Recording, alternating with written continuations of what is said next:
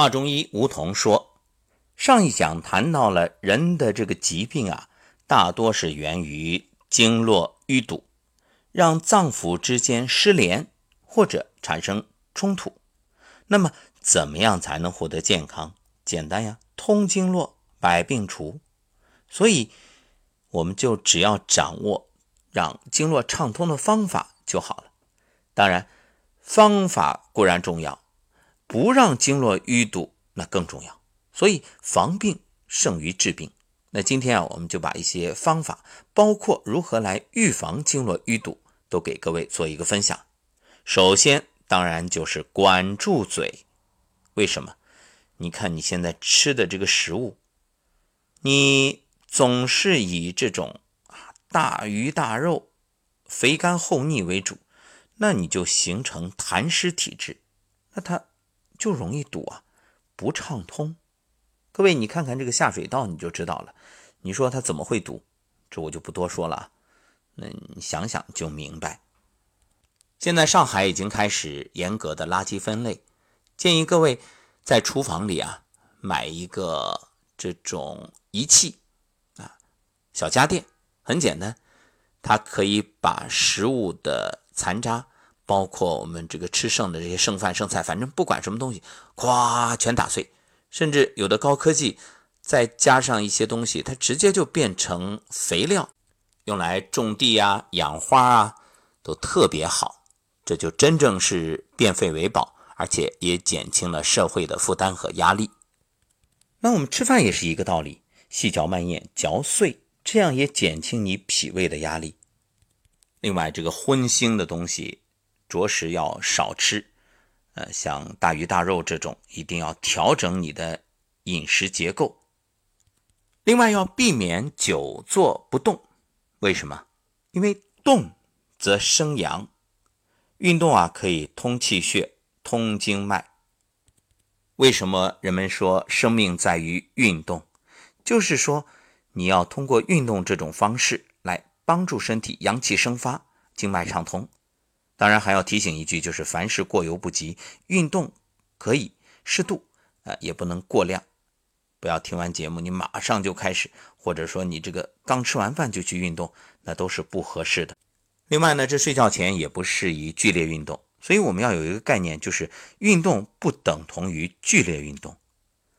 所谓运动，你看八段锦是运动，你打坐也是一种运动，外静内动。那包括站桩也是，所以运动它是一个广义的概念，千万不要一提运动就是跑步、打篮球、踢足球啊，不只是这些，我们的养生它都是在运动，细胞在运动。还有就是情绪，情绪要怎样呢？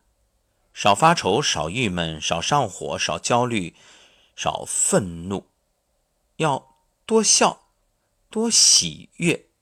因为你发愁上火，你看愁的火大，它就会气机瘀滞，导致经络不畅。一个精神上长期苦闷的人，你说他身体好，你信吗？那压根儿不可能。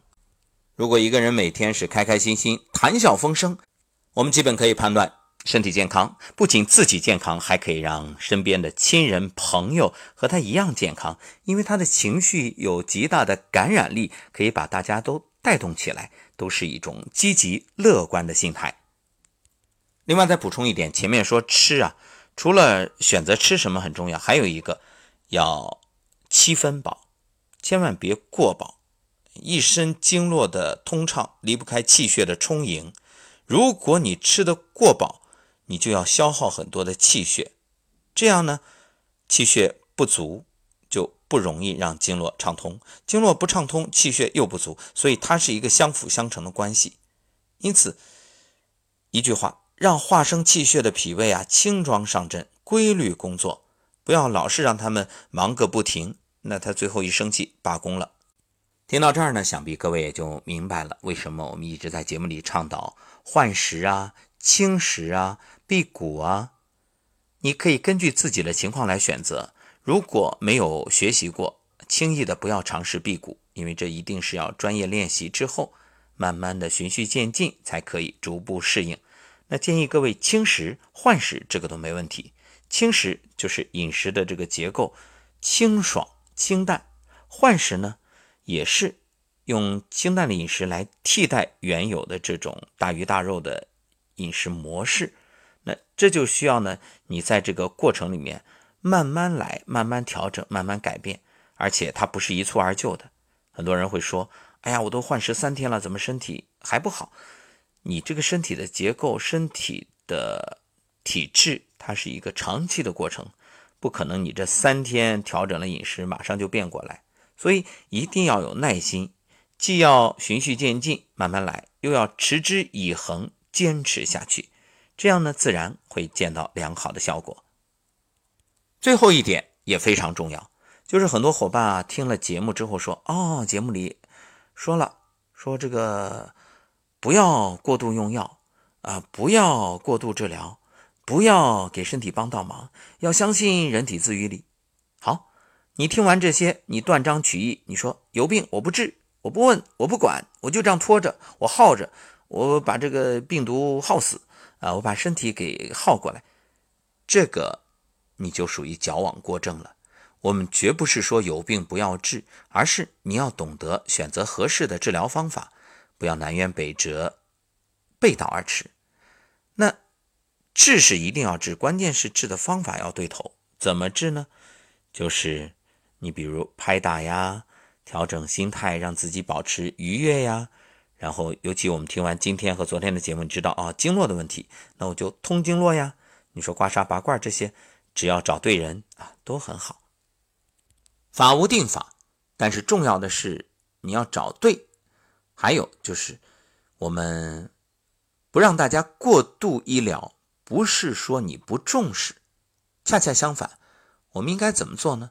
就是战略上藐视，战术上重视，就是思想上没压力，我很轻松，生病我也不怕，我相信一定会好。但是战术上重视，就是我一定要去寻求正确的方法，不能在那儿说啊藐视敌人。那我就躺在那儿，那你是任人宰割。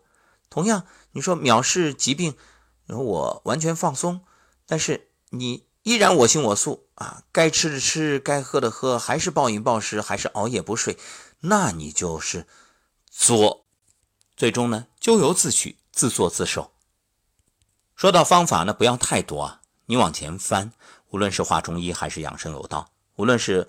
混元桩啊，颤抖功啊，静坐呀，拍打呀，那我们说的不要太多啊。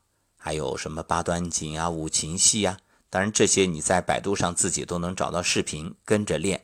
总而言之，一句话，养生不要想一蹴而就，而要持之以恒。